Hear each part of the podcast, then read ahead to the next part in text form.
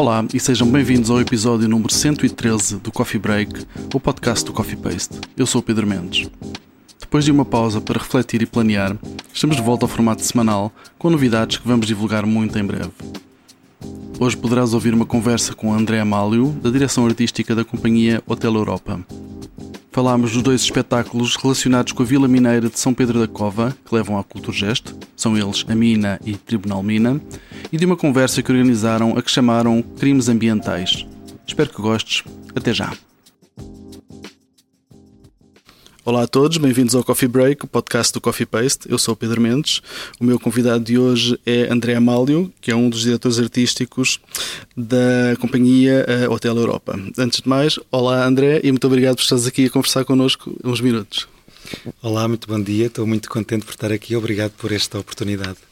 É um gosto ter-te aqui. Então vamos começar pelo, falar neste projeto. Eu vou, vou, começar já agora, se calhar, por relembrar das datas. No dia 4 de outubro vai haver uma conversa uh, chamada Crimes Ambientais, com vários convidados, já vamos falar da, dessa conversa. E depois, dias 6, 7 e 8 de outubro, na, Cultura, na Culturgest também, vão ser apresentados os espetáculos Tribunal Mina e a mina, precisamente. uh, então começava por te perguntar, uh, tal, tal, tal, tal, como eu dizia, começando pelo princípio, como é que se estabelece o contacto com a comunidade de São Pedro da Cova? Eh, eu, por acaso, o, início de, deste projeto todo foi uma coisa um, um pouco. Um, por acaso, não é? Eu, eu estava no, no, meu carro uh, a ouvir a rádio e de repente aparece-me na antena 1 um, uma reportagem sobre São Pedro da Cova e sobre a luta para, para a remoção total dos resíduos tóxicos que estavam ali, que era uma coisa que eu desconhecia. Uhum.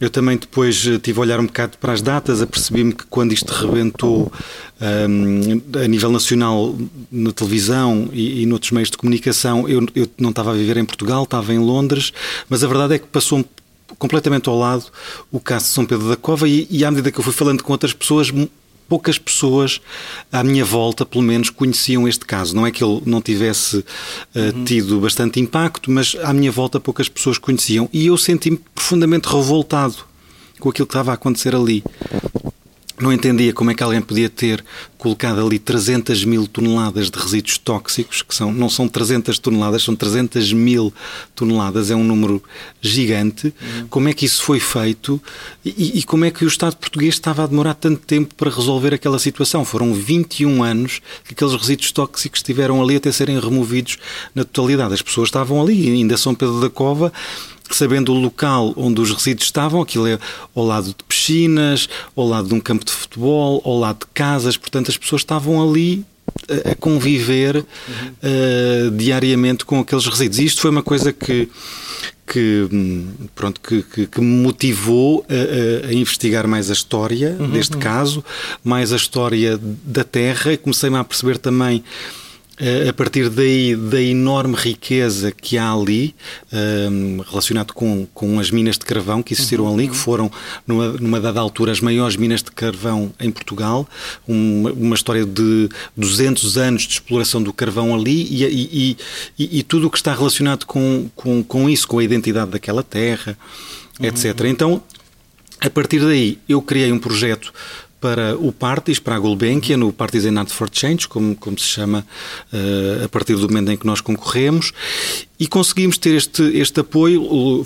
Pronto, contactámos logo as entidades locais que ficaram também muito interessadas uhum. em ter alguém a trabalhar estas temáticas e a trabalhar com a comunidade, e durante três anos uh, tivemos ali um período um, um pouco difícil com a pandemia. Uhum Uh, sei lá, a pandemia de facto foi um, foi um período horrível das nossas vidas, onde me lembro nós estarmos sempre a trabalhar com aquelas pessoas de máscara, hum. estar, pronto, estas coisas todos nós passamos e sabemos uh, como é que foi, mas foi muito rico logo desde o início, as pessoas uh, estavam muito interessadas em contar as suas histórias. Hum. Muitas, muitas das pessoas com quem nós falávamos, das instituições com quem estávamos a trabalhar e a colaborar, diziam-nos precisamente que não havia quem estivesse interessado nas histórias que eles tinham para contar.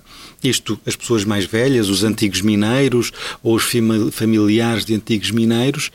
Portanto, começámos a partir daí a, a, a descobrir as histórias, a, a descobrir o arquivo do Museu Mineiro que ali existe e foi um caminho que se foi fazendo Eu ia precisamente perguntar sobre esse processo, já falaste um pouco de, de, de investigação, de pesquisa, e, e, como é, qual é que foi a reação de, das pessoas ao longo desse processo e à medida que foram desenvolvendo o projeto nesses três anos que, que lá estiveram? As pessoas foram sempre muito disponíveis, muito abertas, sempre com muita vontade de contar aquilo que tinham vivido. Hum, portanto, aquel, as histórias que eles têm para contar da da, da, exploração do carvão. São histórias muito duras, uhum. não era, um, era um, um, trabalho que tinha muito poucas condições, muito, muito pouca segurança, eles estavam sujeitos a, a doenças profissionais, como o caso da silicose, depois, à medida que fomos descobrindo mais, percebíamos eh, que uma das maiores causas de mortalidade uh, nas pessoas ali era exatamente a silicose, uhum. que é este pó do carvão que eles iam inalando uhum. e que acabava por, por destruir os pulmões até, até, até eles deixarem de funcionar por completo. Portanto, foi, foi, foi, foi muito interessante e teve vários eixos, não é? Teve primeiro o eixo de trabalho direto com as pessoas, de lhes dar formações de teatro, de dança, de música, de canto, uhum. levá-los também a ir ver espetáculos. Foram ao Teatro Nacional São João, foram a Serralves. Muitas destas pessoas que nunca tinham ido a nenhum destes sítios, nem sequer sabiam muito bem o que é que era teatro, um teatro nacional, não é? Nem sequer sabiam muito bem o que é que isso era. Portanto, e, e estamos a falar de uma terra terra que está no Conselho de Gondomar, mas que não está assim tão distante do Porto. Hum. De carro são 15 minutos, não é? E mesmo assim, eh, nestas terras, eh, parece que às vezes há mesmo uma quase uma uma, uma barreira para, para, para, ter acesso a estes outros lugar, lugares, não é? Uhum. Que são os lugares que nós também habitamos, os, os lugares do teatro, os lugares de, dos concertos, os lugares que nós na democracia é um, é um, é um espaço que deve ser acessível a todos, uhum. mas que de facto há umas barreiras quase invisíveis. Eh, mentais, psicológicas que ainda fazem com que as pessoas não, não tenham acesso a esses lugares. Pronto, para além de, de, destas aulas, Fizemos também um trabalho de pesquisa do arquivo e um trabalho de, de entrevistas com os antigos mineiros e entrevistámos não sei, dezenas e dezenas de mineiros, fomos à casa deles, mostraram-nos uh, fotografias, uh, objetos, uhum. tivemos uh, a, a, pesquisar todo o espólio do museu. Portanto, foi um trabalho bastante longo, foram, está, está agora a chegar ao fim, são três anos de, de trabalho. Uh, e que resultaram nestes dois espetáculos que nós Sim. vamos apresentar agora. O primeiro chama-se A Mina e, e, e, faz exatamente esse, essa viagem pela história destas pessoas, uhum. desde os anos 50, do, do trabalho de, de, da mina e dessa, dessa dificuldade uh, laboral e dessas histórias de exploração e que, e que é no fundo também um retrato do nosso país, do, do país daquela altura, do país antes de, do 25 de Abril, onde eh, de facto eh, as, as diferenças sociais eram gigantes uhum. e eram, era mesmo o país dos super pobres que não tinham direito a nada e os super ricos que tinham direito a tudo. E nós aqui ouvimos o lado dos, dos super pobres. Também temos alguns testemunhos das pessoas que obviamente tinham outra educação, uhum. portanto estavam num, num, outro estatuto social, e ouvimos essas histórias, essas histórias de pessoas que depois também atravessam um assalto à fronteira para fugirem porque já não aguentam aquela exploração do carvão, ouvimos histórias de pessoas que se magoam um, para terem direito a uma baixa porque estão, estão magoados e não lhes dão baixa, eles têm que continuar a magoar para poderem ter uma pausa. Portanto, são, são estas histórias de, de, de dureza e, são, e depois são também histórias muito interessantes. O trabalho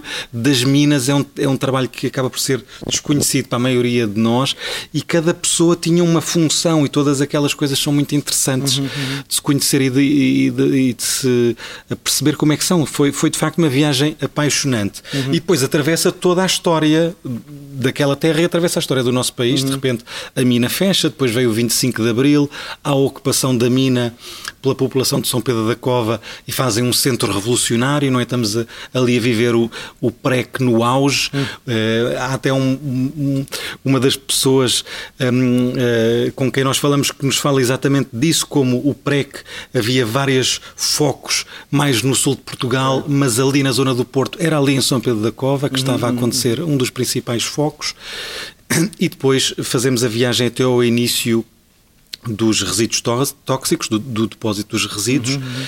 E, e, no fundo é este o panorama do primeiro espetáculo. Sim, sim, ainda em relação ao primeiro espetáculo, a mina, pode-se pode dizer que, que, o abandono é a palavra-chave, dado o abandono que aconteceu na mina uh, durante bastantes anos? Sim, eu acho que é o, o abandono pode, pode ser visto dessa maneira. Eu acho que sim, é uma palavra importante, a maneira como, como aquele património, ainda por cima, aquele, aquele espaço daquelas minas, depois da exploração do carvão, os donos esventraram aquilo que ali estava, aquilo que podia ser transformado.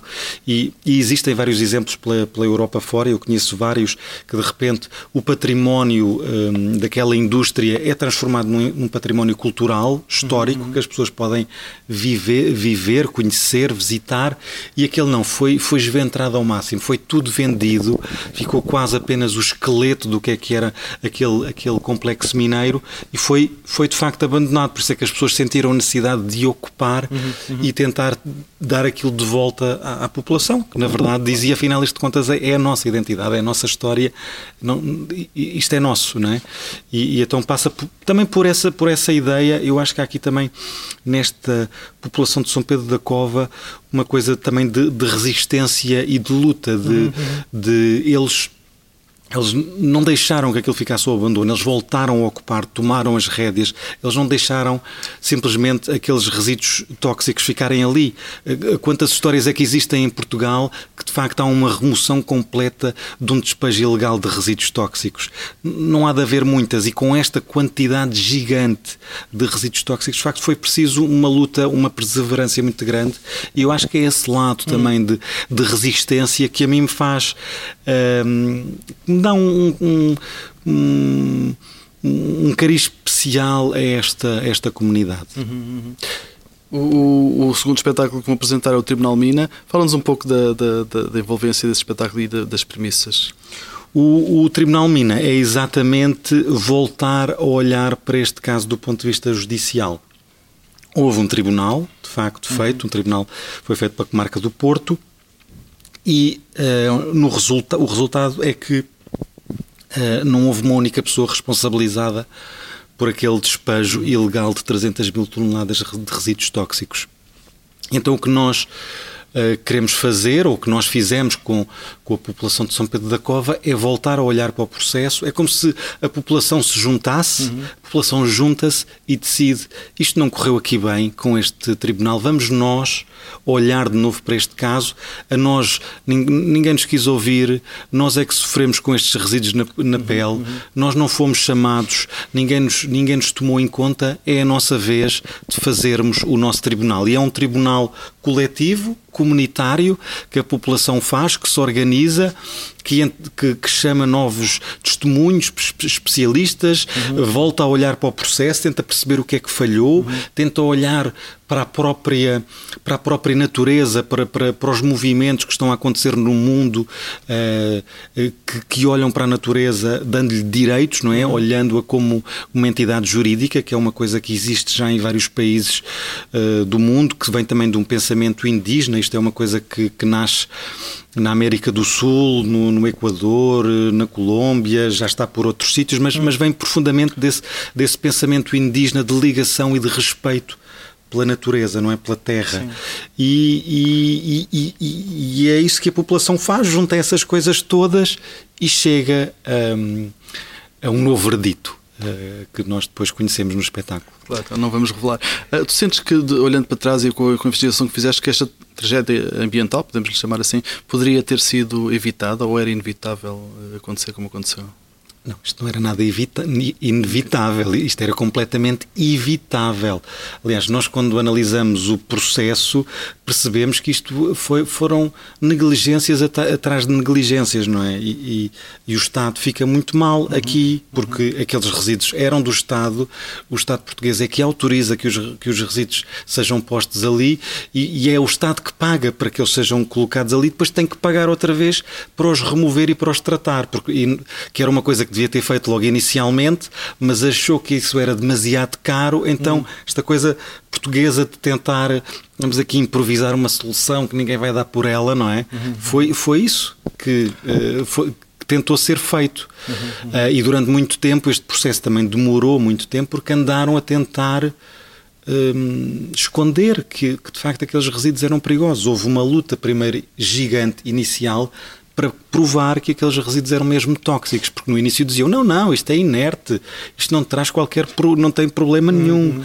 Uh, e, e, de facto, só quando, há um, só quando isto rebenta na televisão, não é? Isto é um bocado é o ridículo, não é? Mas só quando isto rebenta na televisão é que as entidades dizem: ok Vamos lá fazer novas análises e perceber se é tóxico ou não. E era óbvio que era tóxico. E já tinham sido feitas análises antes de, de os removerem dali. Portanto, é, é, é assim uma, uma mentira pegada uhum. um, e que demonstra um desrespeito total pelas pessoas, pela natureza. A, a, a, a zona onde aquilo foi depositado não, era, não é só um enorme património histórico e cultural, uhum. é também a entrada hoje em dia está a ser feita à entrada das serras do Porto. É um, um património natural uh, lindíssimo. Uhum. Chegando a São Pedro da Cova, vê-se aquele património, uh, as árvores, é, é, muito, muito bonito, não é? E é ali. É ali que foram depositadas estas 300 mil toneladas de resíduos tóxicos. Portanto, obviamente que isto era completamente evitável. Foi mal feito, correu mal e foi muito caro. Não é? E estas pessoas não beneficiaram com nada disto. Estas pessoas tiveram que conviver 21 anos uh, com estes resíduos e no final de contas passaram ali por aquela terra 40 milhões de euros. E, e, e, e deste dinheiro, qual, que investimento é que foi feito ali? Zero. Não foi feito nada, não é? Não foi feito nada. Pois. Um, eu vou, recordo que os espetáculos A Mina e Tribunal Mina são apresentados na Culturgest dias 6, 7 e 8 de outubro. Uh, entretanto, ou antes disso, dia 4 vai haver uma conversa a que chamaram Crimes Ambientais. Fala-nos um pouco do, do que podemos para essa conversa. Sim, vai ser uma conversa exatamente explorando este tema, partindo do, do, crime ambiental que foi cometido em São Pedro da Cova, e, mas, mas tentando olhar de um ponto de vista mais global, tentando uhum. olhar do ponto de vista jurídico, o que é que está a acontecer noutros locais do mundo, como é que, como é que uh, outros países estão a tentar lidar com esta, com esta situação. Os crimes ambientais representam um enorme perigo e um enorme negócio a nível mundial. Uhum este crime ambiental que foi cometido envolveu ali muito dinheiro, não é? Muito dinheiro ilícito. Uh, e, e, e, quando nós vamos olhar para, para a lista do, dos crimes que são cometidos, os crimes organizados que são cometidos no mundo, o, os crimes ambientais estão em terceiro lugar. Portanto, é, é, muito comum, há muito crime organizado, muitas máfias. Uhum. Uh, na zona de Nápoles, por exemplo, a Itália, é muito conhecido o que está ali a acontecer. Já, já houve pessoas que morreram com, com cancros devido, devido aos resíduos tóxicos. Exatamente um dos riscos que aconteceu também com estes resíduos tóxicos, que eram ricos em chumbo, era que eles podiam envenenar as águas e as pessoas, a partir daí, envenenavam-se elas uhum. próprias, não é? Há, há, há, há empresas que pagam a outros países para receberem os seus resíduos tóxicos em, em países onde as leis ambientais são Sim. menos rígidas, não é? Uhum. Portanto, estão a, estão a envenenar as suas próprias populações. Portanto, isto é uma coisa gigante. Uhum. O lixo como nós sabemos, é um problema muito grande uh, nas, nas, civilizações uh, atuais, no nosso mundo, uhum. e o lixo tóxico ainda mais, não é? Ainda mais porque é muito caro uh, tratá-lo, lidar com ele, e tal como aconteceu neste caso, há sempre uma, uma, uma tentação de não fazer as coisas como elas devem ser feitas. E é, isso que, é tudo isso que nós vamos abordar nesta conversa. Muito bem, que acontece dia 4 de outubro na Culturgesto. André, um, por que outros temas se têm interessado recentemente um, a Companhia Hotel Europa? Bem, nós hum, eh, nos últimos anos temos estado muito focados aqui na, no tema da, da, mina, neste trabalho eh, participativo, comunitário com, com as pessoas de São, com a população de São Pedro da Cova. Portanto, eh, para nós isto é também um início para um, um trabalho mais do ponto de vista ambiental, das alterações climáticas, é, um, é um trabalho que nós estamos agora a começar. Nós estamos já a preparar um espetáculo que vamos fazer no próximo ano chamado Urgência Climática, a partir de, de das experiências, das vidas de ativistas. Uhum. E conhecer a partir de, das histórias deles todo este problema que nós estamos agora a, a, a atravessar com a crise climática e, e, e, iremos também fazer um espetáculo um, para, o, para, o, Teatro Nacional Dona Maria II para abril que irá, que irá fazer parte desta grande celebração dos 50 anos do 25 de Abril, chamado Luta Armada, que irá olhar para as, para, para as pessoas naquele período, naquele período que vai do fim do fascismo ao pré, ao início da democracia, diferentes grupos que viram nas ações armadas uma forma de lutar contra alguma coisa com que eles não concordavam. Era para deitar o fascismo abaixo, ou durante o PREC houve aquele movimento de extrema-direita a tentar lutar contra a ameaça uh, comunista, ou, ou, mesmo as FP25 que já aparecem no período da democracia e que também recorrem, recorrem à luta armada. Um, portanto, é sobre, sobre, sobre estes movimentos e, sobre esta, esta passagem que é muito pouco estudada, que são, no fundo, cerca de 10, 15 anos, marcada na nossa história por estas ações armadas. Uhum. A tua expectativa relativamente ao futuro é positiva ou nem por isso? Eu, é positiva, eu sou uma pessoa positiva. É, sim, sem dúvida, é positiva, mas eu, mas, mas eu acho que precisamente o que o espetáculo, uh, os espetáculos que nós estamos aqui a apresentar da Mina e do Tribunal Mina nos demonstram é que é um futuro que nós não podemos estar de braços cruzados. Nós temos que fazer alguma coisa, nós temos que tomar parte uhum. e fazer parte das soluções. E, é, e, é, e, eu acredito que estamos a caminhar para isso, mas acho que ainda é preciso acelerarmos um pouco mais o passo e termos todos uh, cidadãos do mundo, termos cada vez mais consciência que temos que nós também tomar parte da, da, solução, que a democracia não deve ser apenas vivida no ato de, de, de, votar, mas deve ser vivida diariamente, semanalmente, através de, de ações de ativismo, de ações de, de, de, sei lá, de vigilância para aquilo que está a acontecer à nossa volta, não é? De estarmos atentos, conscientes e estarmos ativos perante, perante o nosso mundo. André, eh, muito obrigado, foi um gosto conversar contigo. Muito obrigado, foi um prazer também. Até uma próxima. E assim chegamos ao fim da edição desta semana do Coffee Break. Podes subscrever no Spotify, Google Podcasts e Apple Podcasts. Se pesquisares Coffee Paste ou Coffee Break, será fácil encontrar-nos. Se gostaste deste episódio, deixa-nos lá um comentário e uma classificação. Vai ajudar-nos a chegar a mais ouvintes. Convidamos-te a visitar-nos em coffeepaste.com, onde podes encontrar muito mais conteúdos, bem como as notas deste episódio. A música deste podcast é da autoria do DJ e músico Mr. Bird. Eu sou o Pedro Mendes e falamos em breve. Fica bem.